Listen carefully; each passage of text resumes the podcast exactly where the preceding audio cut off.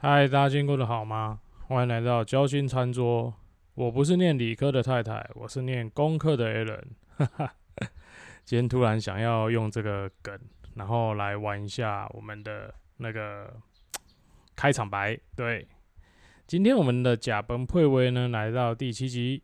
第七集要介绍一下我小时候眷村生活的平民美食。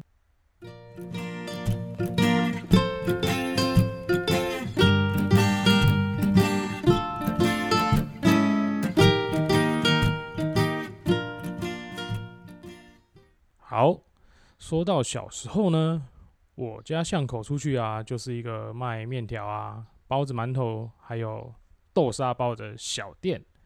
对，在眷村里面呢，面食类的那种呃小店是非常多的。那好了，先不管以前，这就是那个老兵们都喜欢吃什么嘛。但这生活久了，你也其实也会很习惯吃这些。这些食物，那我们以前呢，再去买就是买包子、馒头啊，就是想要买什么？以前好像就有黑糖，对我记得我小时候就有黑糖馒头这个东西，哎，很好吃。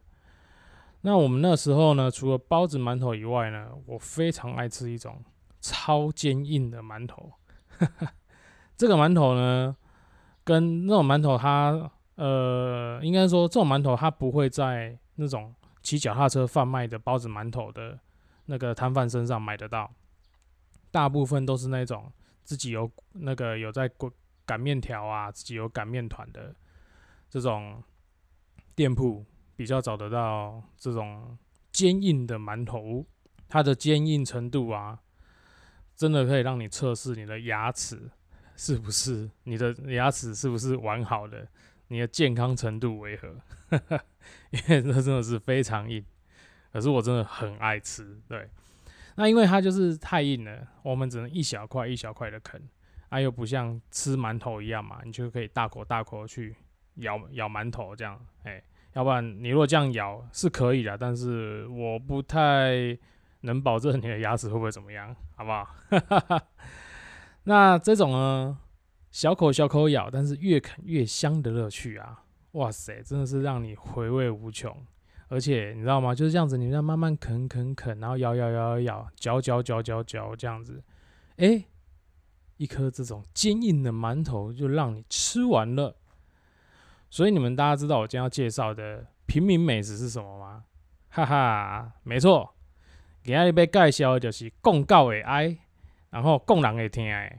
杠子头，我深信它是除了板凳以外，还可以藏在于民藏于民间的那个商人武器的十大首选。这样，对，因为那个被被被被敲到真的很哦，真真的很痛啊。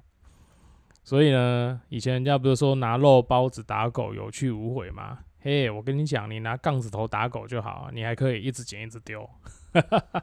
好了，不要虐待小动物，好不好？这是不好的。而且杠子头是拿来吃的。那不免俗呢，我们总是要来介绍一下什么是杠子头呢？哦，那杠子头的由来又是什么？杠子头它又叫千子馍，它是我们俗称的一种，人家讲说小山东锅饼哦，其实它叫锅饼啊。那它又叫做火烧饼。对，它这个源自于山东省汉族的一种传统粮食。那它其实，呃，在济南那边呢，在济南那边，他们就是把它叫做是他们的正式名称，就把它叫做是锅饼。哦，其实我觉得也有啦，因为它的一个制作过程也确实有点像在煎锅上面的大饼这样子。那我们通常看到的这种杠子头呢，就是你要外面它外皮啊，就会烤烤的有一点焦黄焦黄这样。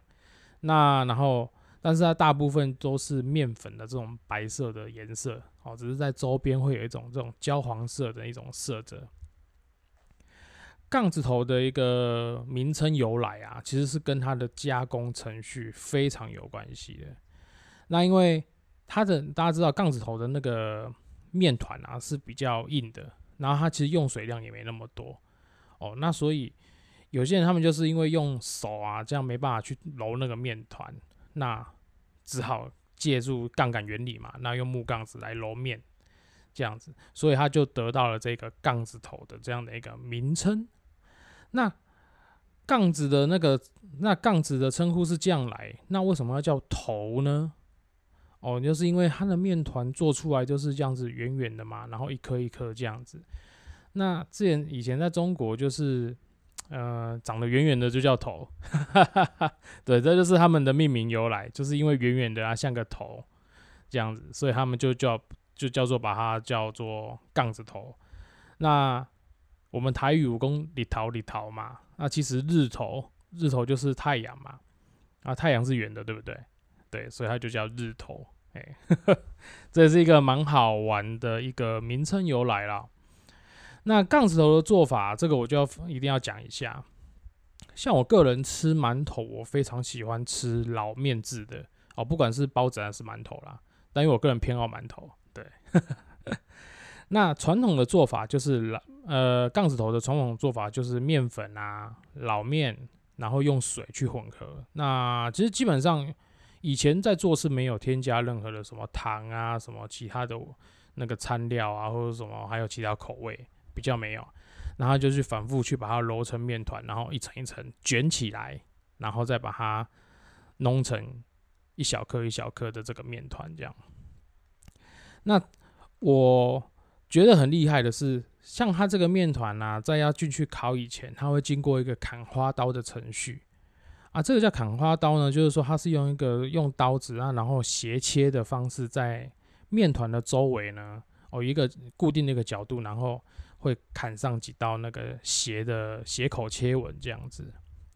那这个切纹有一个好处是说，它可以让杠子头的面团啊，去烤的时候不会不会这样，不会因此塌掉，有一个支撑的一个作用。那还有可以给这个杠子头一个造型。所以其实大家现在去 Google 杠子头杠子头啦，哦，或者说你去看一些比较传统在做的，它旁边都会有一些就是雕纹啊，这种斜刀切纹这样子，我觉得还蛮厉害的。那最后呢，这个面团完成以后，他们就是用简单的火烙方式，其实火烙就是火烤啦，放在烤盘上，然后去做一个反复的一个就是正反面的烤制。好，那把这样子的一个杠子头烤出来，它烤出来的这个味道啊，其实就是面团的天然香味。哦，那所以烤完啊，你就是呃，如果你吃烤面包也会有这种香味，就是面粉啊、面团烤出来这种粗烤香那种味道。可是我觉得杠子头这种面粉啊，它烤出来的，呃，就是说在烤出来的那种扒开的香味啊，是很自然、很很清爽的。哦，它没有任何的添加物。那当你如果是嚼在嘴里面的话，其实就是有那种面团的甜味。它是一个，我觉得是非常天然的甜味，而不是有参加任何糖分啊，或者说其他的那种添加物去制造出来的。那当然啦，因为杠子头这种以前呐，以前它就是以前它就是古代人呐，它就是这种做法以后，它可以把它做成。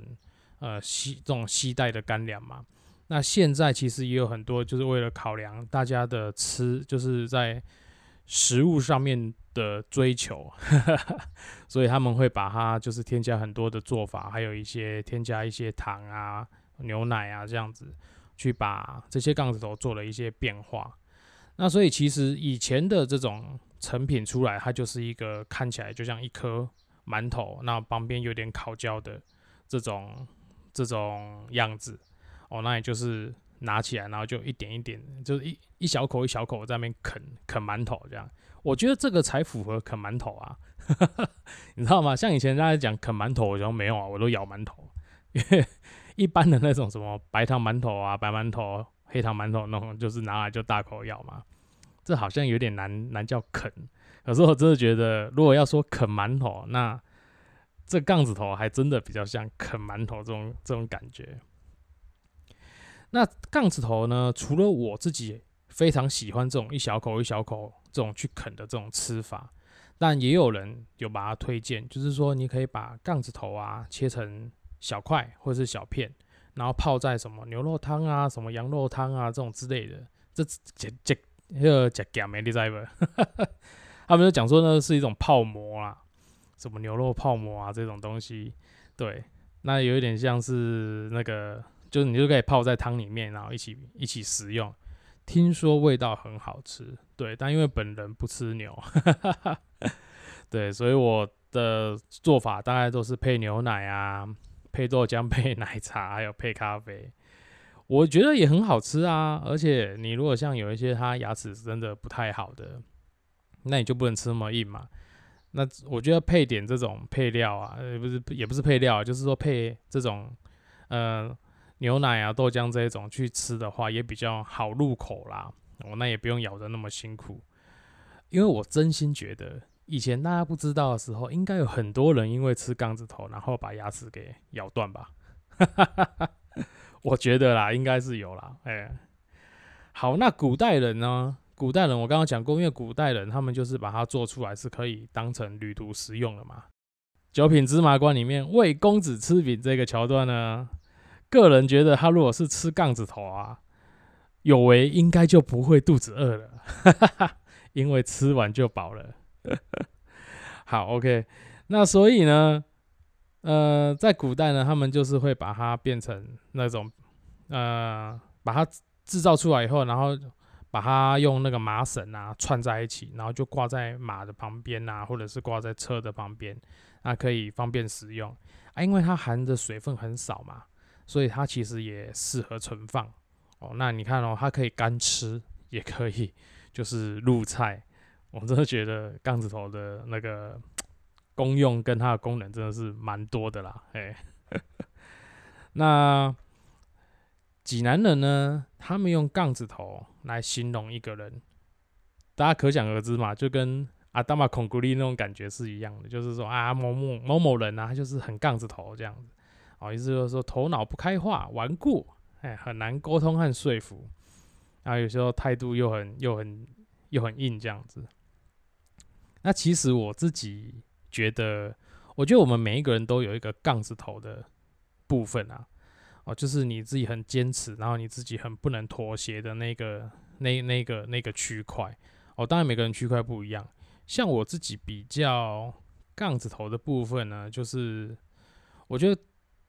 我很 care 待人处事这件事情，哦，这是我自己觉得，呃，聪明的人跟有成就的人都都是很让我欣赏的。可是我更欣赏做人处事，呃，完美的人，也不要讲完美啊，最起码就是呃处事圆融嘛，对不对？那待人有礼，那自己在做人处事上面的话，也是让人称赞的。我自己比较欣赏这种人。所以反而你说地位高啊，然后有钱啊，甚至是好像看起来很风光啊，这种就是我们看一看啦。对，但我个人还是欣赏在在待人处事上面比较圆融的人哦，因为我也觉得说，如果待人处事这个方面他是能够做的比较呃，那怎么讲，让人幸福的话，我觉得他也更容易跟人家一起相处跟活动。嗯所以我自己杠子头的部分，就是我很讨厌那些待人处事很糟糕的，就觉得好像自己读很多书，自己很聪明，自己很有钱。对，但我认为那个在我不在意的时候，其实那些就是你家的事。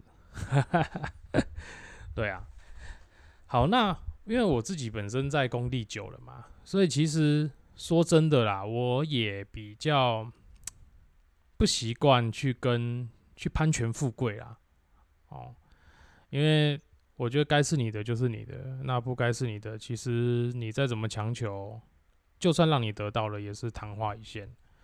所以我还是蛮喜欢，就是跟这些呃，怎么讲，就是工作者，尤其是技术工作者。那我觉得在工地的生活是不错的，因为最起码大家是用心做事情，不是。用用心的设计人哦，我们不是设计人啊，我们都设计工作。哎，对。那我自己在查资料的时候，有刚好就为了那个杠子头嘛，就是想要去看做法。那也看到那个一千零一个故事里面有分享台北的一个山东杠子头，这其实给我有一点点小启发。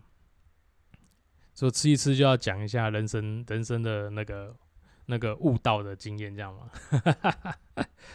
好，OK，就是台北的这个山东杠子头啊，他的一个第一代是一个人类了啊，那个时候他已经一百零一岁了嘛。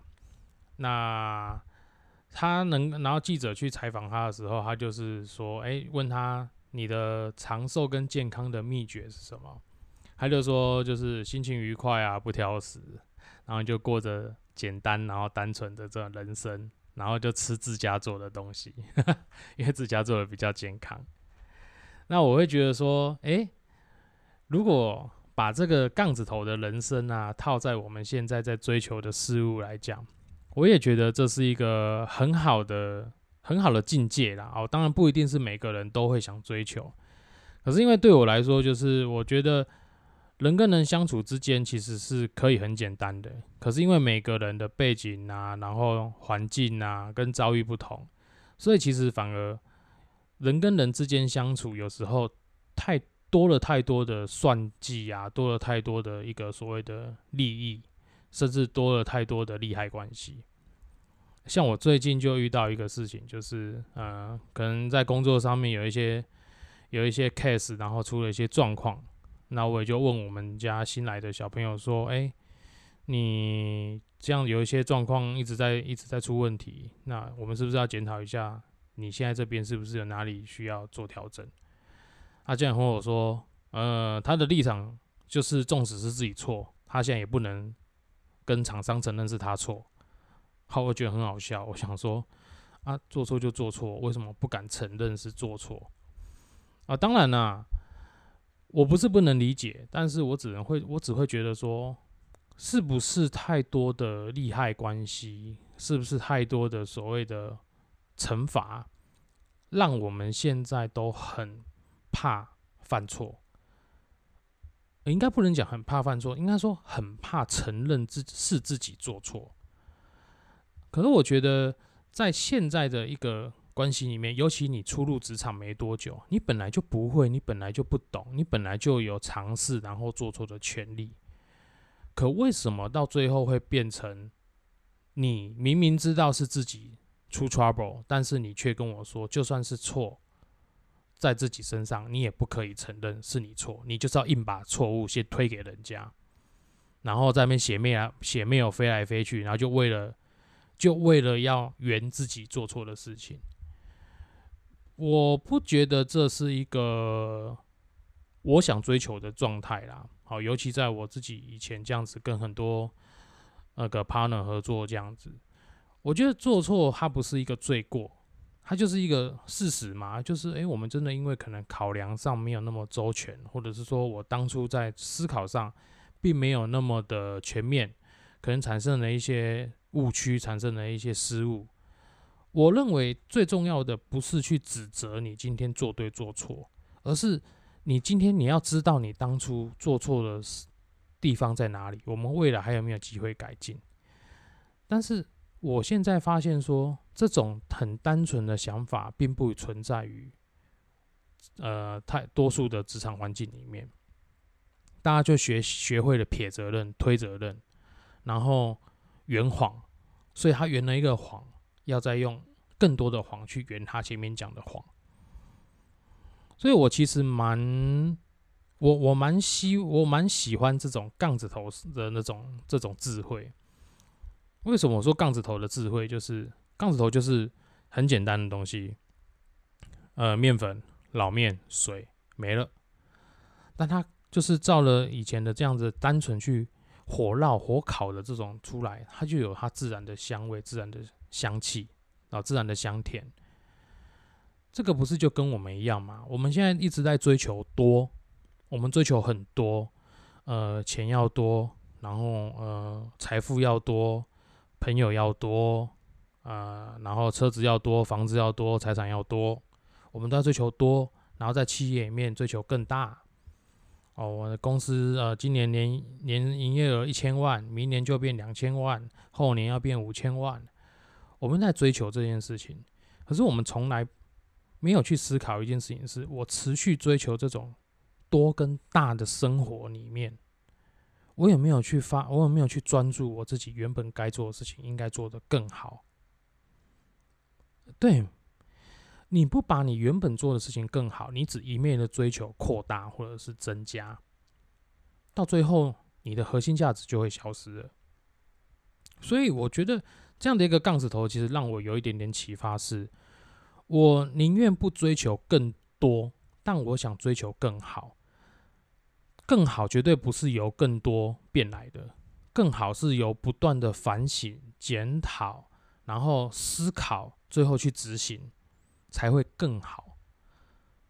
但我们今天只要求说，对我有一个薪水很高的工作，然后我今天就算做错，我也不可以承认，我是要想尽一切办法，我先把错推给人家，那就不关我的事。这其实是让我在最近在这几年，我在面对这些新进的人员，或是面对一些呃比较比较待比较久的。那个职场伙伴，我其实还是很希望能够改变这样这样的事情啊。但是我也知道说，有时候环境所逼嘛。对，有时候有些人说，哎，我不能犯错啊，我犯了错，可能我就我逃楼啊，还是讲我会被人家记过啊，干嘛的？对啦，这个也是一种生存之道嘛。可是，真的是我们的人生所想要的吗？还是说，这真的是你的人生所追求的人生价值吗？我觉得这可以思考，真的真的，因为像我们最近就是慢慢的去追求把一件事情做好，但不是要去做很多事情，然后把每一件事情都做的差不多。哎，所以这个是杠子头这件事情给我的一些小启发，然后 今天也跟大家分享一下我。在我的平民美食杠子头，还有我对杠子头的一些想法。好，最近疫情还是有慢慢在趋缓的趋势，我觉得这是非常开心的事情。希望我以后能够对能够再到这些店家里面好好的品尝美食。也祝各位听众朋友呢，大家身体健康。那希望大家还是要保持愉快的心情。让自己的身体呢，就是持续勇敢，好不好？那我们下一期再见喽，大家拜拜。